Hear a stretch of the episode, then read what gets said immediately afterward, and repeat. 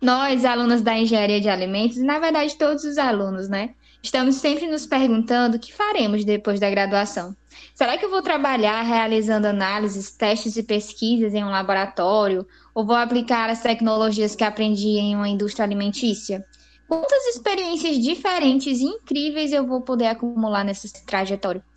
E se eu passasse esse conhecimento para a nova geração, futuros engenheiros de alimentos? Seria fantástico, né? Eu, pelo menos, Michelle, acho isso incrível. Mas, como devo mencionar aqui de longe, né, a nossa principal pergunta é: será que eu vou conseguir me tornar em primeiro lugar, né? O tal engenheiro de alimentos? No episódio de hoje, nós vamos conversar com uma professora que com certeza tem muito para compartilhar conosco. Da graduação e mestrado ao mercado de trabalho e até a docência. Ela veio hoje nos contar a sua história. Fiquem ligados. Eu sou a Giovana. Eu sou Mariane. E eu sou a Michelle. E esse é mais um Engenharia de Quê?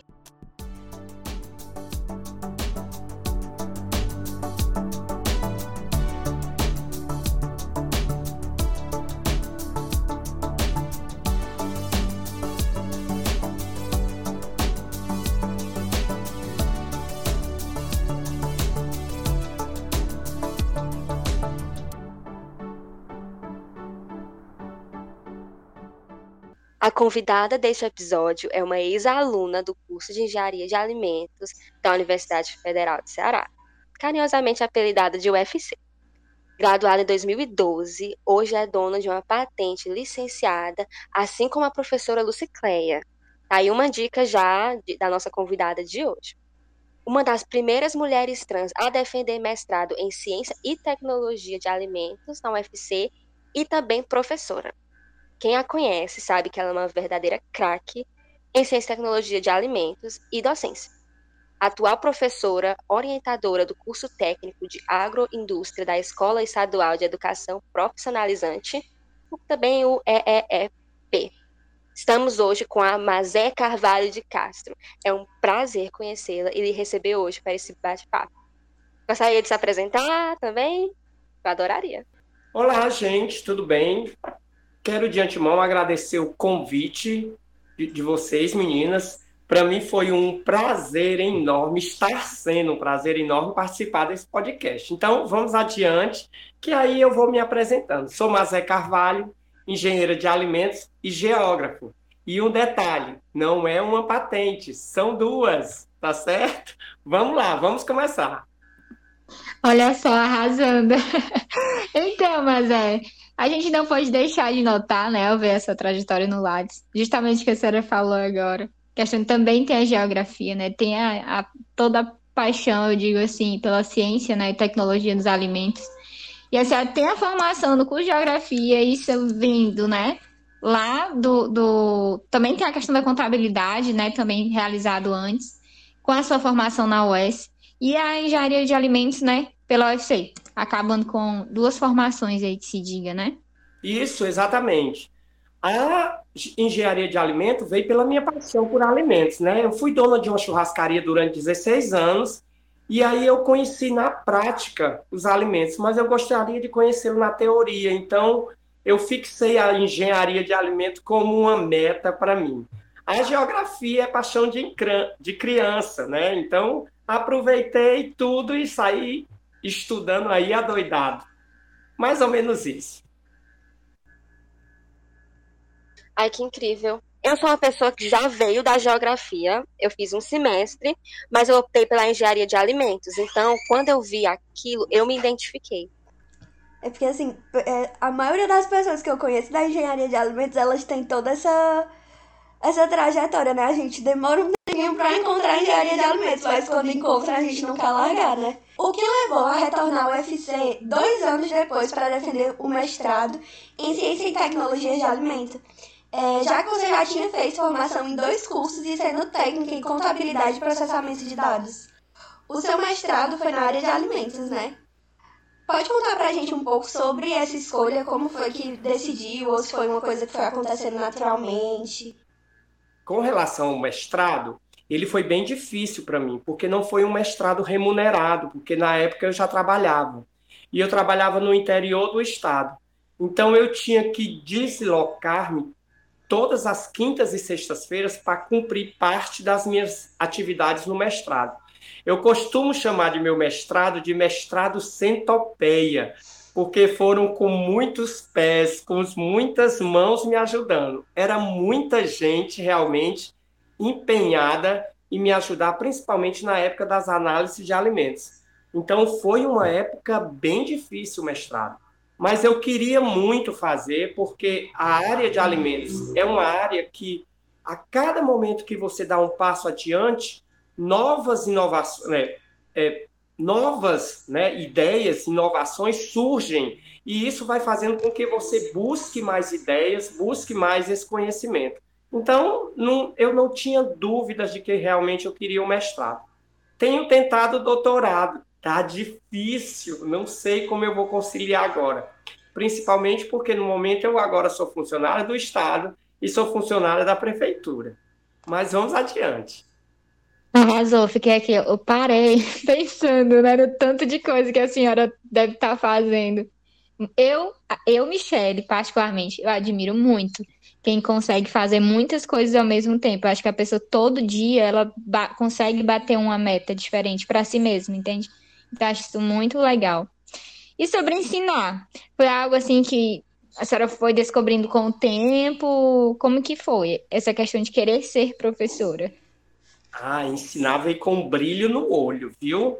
Quando eu entrei em sala de aula para ensinar o que eu gosto realmente, que é a engenharia de alimentos, eu tinha certeza que eu estava no caminho certo.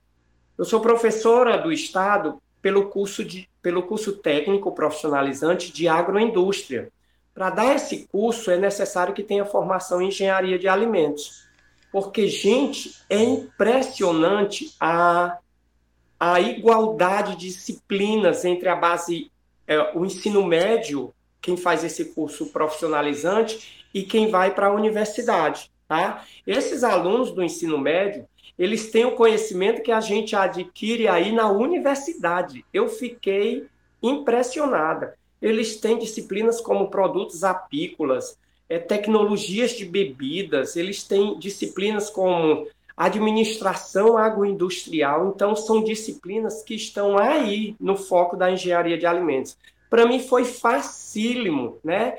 Eu só estendi o que eu tinha aprendido na engenharia de alimentos e no mestrado para dentro da sala de aula. Incrível. Eu sou técnica também agroindústria. E acho que foi o que me impulsionou assim para tentar realmente engenharia de alimentos, porque eu já era apaixonada pelo curso técnico. Imagina eu aprender muito mais, né, numa, numa, numa faculdade, né, ainda mais com uma UFC que puxa bastante assim da gente e tudo mais. Muito bacana. Eu também acho muito impressionante.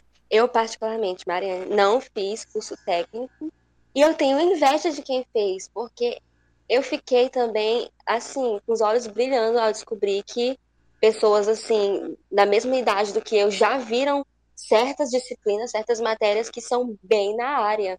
E você meio que acaba se descobrindo antes, você já pega essa paixão, que nem a Michelle. Outra coisa que eu acho importante de a gente discutir é que nós também sabemos de que o mundo nunca foi fácil para nós mulheres, que constantemente temos que nos esforçar em dobro para sermos notadas no mundo acadêmico e no mercado de trabalho. E às vezes a gente se esforça o dobro e leva metade do crédito. Eu sei de que a sociedade já avançou muito, já melhorou muito, mas ainda estamos lutando. Como uma mulher trans bem-sucedida, mas é, eu posso lhe perguntar sobre os desafios que você enfrentou ao longo da sua carreira para chegar onde chegou? Porque, por exemplo, eu, Mariane, como uma jovem queer, eu confesso que às vezes eu tenho um pouco de medo. É, eu gostaria que você me contasse um pouco sobre isso. Olha, para mulheres cis já é difícil, o preconceito é muito grande, a misoginia surge toda hora. Agora põe esse peso quando você é uma mulher trans. É que o que mais me impressionou nessa minha vida trans, porque sempre foi uma, uma vida de enfrentamento, ah, eu sempre estou disposta a estar tá brigando. Às vezes a gente é até muito agressivo com as pessoas, mas é porque a gente já fica em guarda esperando a agressividade. Mas normalmente é bem tranquilo para mim, tá? Porque realmente eu me imponho. sou uma mulher alta, fica difícil você discutir com a mulher alta que tem esse vozeirão. Mas eu tive problemas sérios. Muitos desses problemas, por incrível que pareça, meninas, dentro da universidade. Um preconceito é, escondido, a homofobia oculta e muitas vezes descarada. Eu tive problemas seríssimos em sala de aulas com professores. Não vou citar nomes, mas problemas onde o professor pedia para eu não responder a, a chamada para ele não ter que me chamar pelo nome social, que na época era nome social. Hoje em dia, graças a Deus, meu nome já é um nome de registro, né? Eu tive professores me pedindo desculpa porque não tinha o hábito de tratar mulheres trans e aí ia ficar me chamando pelo nome masculino. É impressionante, é impressionante, por isso que eu fixo o preconceito ainda dentro da universidade. Eu ouvia piadinhas em corredores, né? Só que essas piadinhas comigo nunca passa batida. Eu vou para cima, eu vou para o enfrentamento. Porque uma coisa que eu aprendi é que respeito com pessoas trans é impositivo. Você tem que ir lá e exigir. É impressionante, né? Você não pode se calar, você não pode baixar a cabeça, porque as pessoas realmente lhe pisam, lhe chutam, lhe desprezam. E não é esse o caminho, né? Então, o que muito me chocou foi dentro da universidade. Já no ambiente de trabalho, isso é muito aceitável. Tá? Eu fiquei muito contente quando eu vim para o interior e a receptividade dessa cidade que eu estou com pessoas trans. É impressionante como eu fui bem tratada nessa cidade, né? O que não aconteceu dentro de uma universidade. A minha situação dentro da universidade veio melhorar depois do mestrado, né? Alguns professores que não me respeitavam durante a graduação passaram a me ver com outros olhos no mestrado. É mais ou menos isso. É, são dias de lutas e poucos dias de glórias, viu? Vale se ressaltar. Entendo. Fico bem feliz de saber de que melhorou. Eu também acho que respeito é algo que a gente realmente vai ter que impor, porque a homofobia, esse preconceito é enraizado, é estruturado, a pessoa não admite, mas tem, ou pede desculpas, mas tem. Então, um mestrado ajuda, uma carreira bem-sucedida, a gente dando um nome, a gente vai lá e realmente impõe o respeito que a pessoa tem que ter por nós. Admiro muito isso. Realmente, a gente não pode baixar a cabeça. A gente sabe o nosso valor, então que bom que as coisas são bem melhores agora. Mas é, são dias de lutas dias de glória. Seu depoimento é muito lindo, é muito forte. Você é um exemplo, assim, de pessoa pra gente, né, agora. Nessa. Eu não sei nem o que falar, sinceramente. Foi impactante demais, mas é. Mas eu espero que esse episódio ele toque as pessoas como tá me tocando nesse momento, né? Ainda mais nesse mês. Algo importante que, é que eu tenho a dizer é que se mantenha sempre em guarda. Por incrível que pareça uma pessoa trans nunca está relaxada, está sempre em guarda, sempre aguardando alguma agressividade. Né? É, eu, inclusive, de 2018, 2019 para cá, eu já estou com o segundo aluno trans, que era uma garota que se transformou em aluno trans, e eu venho ajudando muito a esses alunos, sabe? Com a convivência, com a relação com os amigos, com a relação com a família dentro de sala de aula. A gente não está aqui criando uma apologia pela transexualidade. A gente está aqui buscando igualdade para as pessoas que são diferentes. É isso que a gente faz na sociedade. É muito importante a gente falar disso, né? Porque muitas vezes é, já é uma situação difícil para a pessoa se entender, né? Passar por essa transição. Então, acho que a gente, as pessoas elas têm que ser abraçadas, né? A gente tem que apoiar, a gente tem que acompanhar, a gente tem que dar todo o suporte e todo o carinho. É triste a gente ter que desenvolver essa casca grossa, sabe, essa resistência, ficar sempre guardado por conta de que a gente não sabe o que esperar, a gente não tem mais confiança nos outros por conta desse preconceito. É algo muito triste, mas estamos mais fortes, né? Mas você é muito forte e eu acho muito legal, muito legal mesmo, tá ajudando alunos também que estão passando pela mesma coisa, porque você sabe como é, você se identifica e você tem agora a capacidade de ajudar alunos a não passar por pelo que você passou e ver se a gente consegue cada vez mais diminuir essa perpetualidade do, do preconceito. O mundo eh, tem que melhorar com atitudes como essas. Nossa, a gente tem que ter consciência. Eu realmente fiquei muito tocada e eu espero que você saiba.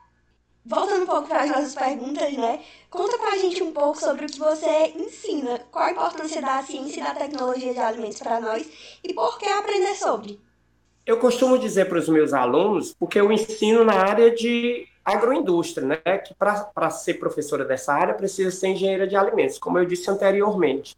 Eu costumo dizer para os meus alunos que não vai faltar emprego para eles nunca, né? Porque afinal de contas, o alimento vai estar presente até o fim dos tempos. Então, para nós, está garantido aí uma área. Só que é uma área muito difícil, porque muitas pessoas acessam sem ter o devido conhecimento. Mas o que eu ensino realmente é algo muito importante. Aqui na nossa cidade tem uma, um episódio interessante, tá? Que quando nós chegamos aqui na cidade, em 2014, já ensino a agroindústria aqui há oito anos, esse curso ele não tinha uma boa visibilidade. Né? As pessoas costumavam dizer que a gente ia aprender, que a, os alunos iam aprender ou a capinar, ou iam aprender a cozinhar. E isso vem quebrando, a gente vem quebrando esses paradigmas, tá certo? Inclusive, o nosso curso ele era muito presente de meninas. Eu tenho em torno na sala de aula 45 alunas, e desse total era em torno de 5 alunos meninos.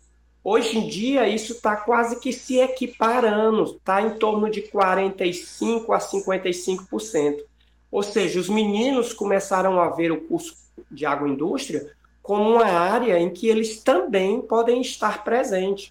Afinal de contas, a gente ensina processamento de pescado, processamento de leite, análises microbiológicas, né? bioquímicas né, de alimento. A gente ensina o universo do alimento e, dessa, e da industrialização do mesmo. Então, é um curso hoje em dia, na minha cidade, muito procurado e procurado também devido às duas professoras que, fa que fazem a base técnica do, do curso, que sou eu, professora Mazé, e a professora Laís. Nós duas temos mestrados. A gente tem, gente, uma diversidade de aulas práticas. Os alunos ficam encantados. Eu acho que eu tenho meus alunos na agroindústria têm mais aula prática do que no próprio curso de engenharia de alimentos. Né? A gente faz aulas práticas de filetagem de pescado, análises de leite, fabricação de biscoito, fabricação de doces, né? produção de bebidas. É um curso altamente qualificado. Eu só tenho elogios por esse curso, tá? Então, eu não posso nem dizer realmente que eu não indico, porque aí eu vou estar pisando na bola mas é um curso excelente. E a, a nossa amiga a Michele, que saiu do técnico de agroindústria e foi para a engenharia de alimentos, pode ter certeza, ela está alguns degraus acima dos demais alunos que estão chegando assim cru, sem nenhum conhecimento. Ai, mulher. Assim eu fico vergonha. Não, mas realmente a gente, a gente passa assim, né, as meninas agora passa por muita dificuldade realmente pela aceitação, assim, como a senhora mencionou, né, da, até da cidade de um, sobre um curso. No meu tempo, eu fiz de 2014 a 2016. No meu tempo, eu não sei hoje, mas dos quatro cursos que a escola disponibilizava, é, só o nosso não tinha um laboratório. Então era muito difícil, porque a nossa alegria era justamente ter uma aula prática, ter um trabalho diferenciado. Eu lembro que teve uma disciplina sobre o amadurecimento de frutos, e aí a gente fez é, é, etapas de secagem com secadores artificiais, montados em casa, com isopor, com bacia. A gente tinha uma criatividade assim surreal, porque a gente não tinha de onde tirar, né? Não tinha um, um, um suporte, que se diga assim, da escola nesse sentido. Então, se a gente, se o professor não tivesse muita criatividade, né, para realmente mostrar ali algo prático para a gente, a gente não tinha. Então, eu sempre, sempre, sempre gostei muito, assim, sempre fui fascinada pela ciência, né, que envolve os alimentos e tudo mais.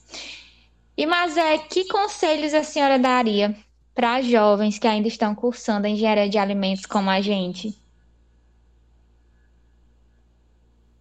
Gente, foca no que for possível. Se vocês tiverem possibilidade de fazer monitoria, faz monitoria, isso vai te ajudar. Ajudar bastante, inclusive, na hora que você pretender fazer um mestrado. Você também te, tem que se focar que não é só na indústria de alimentos que você pode trabalhar, tá certo? A gente pode ver aí, no meu caso, eu não trabalho na indústria de alimentos, eu trabalho como eu trabalho como professora, então é uma área possível. A gente pode trabalhar em, em é, empresas federais, como a Agência de Vigilância Sanitária, a Anvisa. A gente pode trabalhar em áreas industriais, em áreas comerciais. Você pode ter a sua loja de produtos, né? Produtos próprios. Você pode ter aí a possibilidade também de você trabalhar na área de comércio. Então, é uma diversidade muito grande para quem faz curso de engenharia de alimentos, né? Principalmente uma área muito comum que é a área de consultoria. Eu conheço muitas das minhas amigas que montaram escritórios de consultoria e hoje em dia estão oferecendo estágio e empregos para esses alunos que estão saindo recentemente para o mercado de trabalho. Então, a área tem. Tá ótimo. Ficar até mais calma, ficar até mais tranquila. Pois agora, mas é, nós vamos pro bate-volta. É algo que a gente sempre faz. São basicamente perguntas rápidas que a gente vai jogar assim para descontrair. Vamos lá? Vamos, podemos. O melhor momento ou a melhor memória na UFC? Eu acho que eu vou dizer isso e eu acho que vocês vão concordar calorada. É bom demais. calorada é bom demais. Não sei se vocês já tiveram por causa da, da pandemia, mas esse é o melhor momento. Nós temos episódios engraçadíssimos. Nós, alunas da, da engenharia de alimentos, eu era do laboratório de frutos. Eu vou contar um episódio engraçado. Quando tínhamos caloradas, a gente no finalzinho das aulas, a gente ia comprar cerveja, a cerveja vinha quente. A gente colocava no, no freezer ultra rápido. Em 15 minutos a cerveja estava geladinha. Era muito bom, muito bom. São episódios muito bons. Vai, continua. A Mazé tá ensinando um esquema pra gente, viu? Cuidado. Isso. Usando a tecnologia dos alimentos para o bem, é o que eu digo. Eu tô rindo aqui, eu fui bolsista do Frutos também três anos, e é tudo assim tão rígido que eu tô imaginando a pessoa escondendo bebida para gelar rapidamente. A pior disciplina do curso que a senhora já fez. Ai, a pior disciplina. Tem... Você tá mais de uma. Operações unitárias não é que seja a pior, é a mais difícil. Você tem que dar o grau. Se for com o professor Marcos, ele cobra muito. Mas é uma disciplina que você sai sabendo sobre operações unitárias. A pior de todas, mecânica dos fluidos que eu tive. Porque era um professor alemão. Eu não entendia nada. Nada, nada, nada. Foi horrível mecânica dos fluidos, a pior disciplina. Eu vejo por cima ainda na minha cadeira de físico-química. Eu vejo ainda por cima mecânica dos fluidos, eu já tenho pesadelos. E qual foi a melhor disciplina do curso que já fez? Ou as melhores favoritas? Pronto, as melhores eu acho que são inclusive as, as que eu dou melhor no curso de agroindústria, tá? que é processamento de leites, adoro a disciplina de leites e frutos, né? Frutos eu me encantei, tanto é que eu fui para a área de frutos no mestrado. As minhas duas patentes são na área com frutos, então não tinha como não negar frutos. Mas tecnologia do leite eu também gosto bastante. Inclusive, né, no nosso curso aqui na nossa cidade, eu faço aula prática que a gente faz a fabricação de queijo no laboratório. E nosso laboratório é laboratório adaptado, viu? Não é um laboratório, não, porque toda a escola é adaptada. Essa semana que vem eu já vou fazer disciplina de ou produção de iogurte. Então, não tem tempo ruim aqui. A gente dá um jeito com os alunos. Morro de inveja. Mas será que dá para voltar pro técnico, hein? Pra eu fazer a agroindústria aí? Não é, não? Dá sim. O maior mico na UFC. Gente, isso é engraçado, tá? Quem já trabalhou no Frutos sabe que tem um caderninho de anotações de quem quebrou vidraria, tá? Lá tem um caderninho que você obrigatoriamente, não sei se ainda tem, vocês até me tirem essa dúvida, né? Tem um caderninho que se você quebrou, você vai lá e coloca. Mazé quebrou uma cubeta. Ah, Mazé quebrou um tubo de ensaio. E aí, um dia, quando eu quebrei a, a minha. Quebrei um, um, uma vidraria, eu fui colocar meu nome. Quando eu fui colocar a vidraria no lixo, que tinha um cesto de lixo exclusivo para vidraria, ele estava para mais do meio o cesto. Aí eu voltei no livro e quando eu abri o livro que eu saí olhando, eu só encontrava lá Mazé Carvalho, Mazé Carvalho, Mazé Carvalho. Eu disse, meu Deus, só eu que anoto essa vidraria. Então, esse era o mico que eu passava. Eu ia lá e anotava, e as demais pessoas não. Foi horrível isso, viu? Real, viu? É, real. Ainda existe o livro lá? Até onde eu fui, né? Eu, a bolsa terminou ano passado, só que estava em pandemia. E aí eu já tinha reduzido as minhas idas porque eu faço parte do grupo de risco. Mas até o meu último dia lá, presencial, né? É, ainda tinha ata, mas pouquíssimas pessoas escreviam realmente. É, nem todo mundo anota, exatamente. Ai, que horrível, parece que só você quebra. Só você ai, ai. quebra, você fica se acusando. É só a pessoa que admite, né? Pois, mas é, nós concluímos as perguntas e nós chegamos ao fim de mais um episódio. Esse foi o Pipeando com Mazé Carvalho, episódio número 80 do Projeto Pipe, juntamente ao podcast Engenharia de Quê? Muito obrigada pelo tempo, pela conversa, eu ri muito e também foi muito esclarecedora. Também me emocionei, foi tudo. Nós adoramos e esperamos que os nossos ouvintes também. Aguardamos vocês na próxima conversa. Esse é mais um Engenharia de Quê?